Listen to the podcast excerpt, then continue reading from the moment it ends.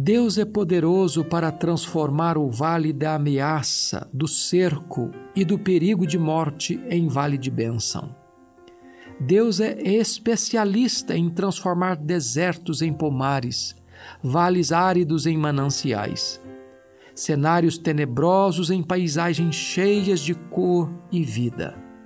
O rei Josafá estava cercado por três nações sanguinárias, prontas para atacar e tomar Jerusalém. O rei teve medo e dispôs-se a buscar o Senhor. Decretou um jejum e convocou todo o povo a buscar a Deus.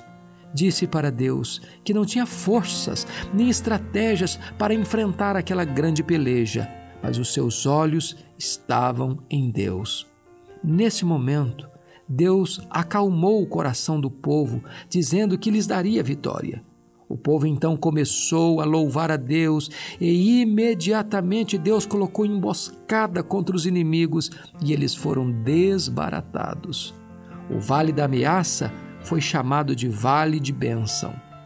Deus também pode reverter as circunstâncias da sua vida e transformar o vale do perigo em vale de bênção.